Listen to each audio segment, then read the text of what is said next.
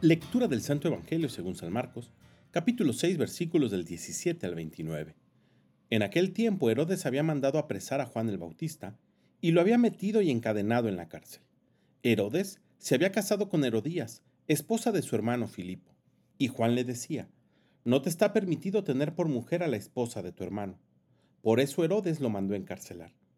Herodías sentía por ello gran rencor contra Juan y quería quitarle la vida, pero no sabía cómo, porque Herodes miraba con respeto a Juan, pues sabía que era un hombre recto y santo y lo tenía custodiado. Cuando lo oía hablar, quedaba desconcertado, pero le gustaba escucharlo.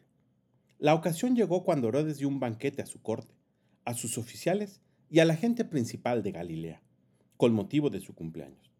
La hija de Herodías bailó durante la fiesta, y su baile le gustó mucho a Herodes y a sus invitados.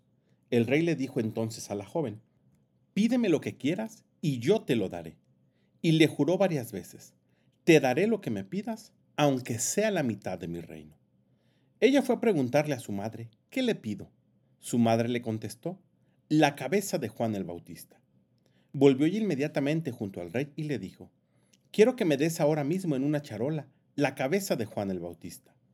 El rey se puso muy triste, pero debido a su juramento y a los convidados, no quiso desairar a la joven y enseguida mandó a un verdugo que trajera la cabeza de Juan.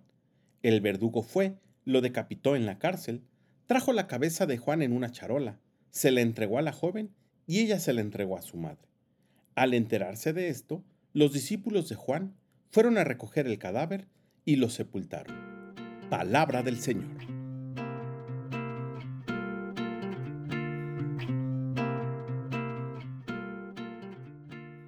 ¿Cuántas veces lo que otros piensen o digan de nosotros ha condicionado nuestra conducta, nuestro quehacer y cómo nos desenvolvemos delante de los demás? Y precisamente el Evangelio del día de hoy nos demuestra que podemos incluso actuar en contra de nuestros principios. A Herodes le desconcertaban las palabras de Juan el Bautista. Sin embargo, le gustaba escucharlo y le tenía respeto porque sabía que era un hombre recto y santo. Pero a pesar de ello, y dejándose llevar por el que pensarían los convidados a su fiesta, decidió acabar con su vida. Así que hoy, en este día, pidamos al Espíritu Santo que nos conceda la gracia de buscar en todo siempre agradar a Dios. El que busca la voluntad de Dios y la pone en práctica, siempre le irá bien. Que tengas un gran día y que Dios te bendiga.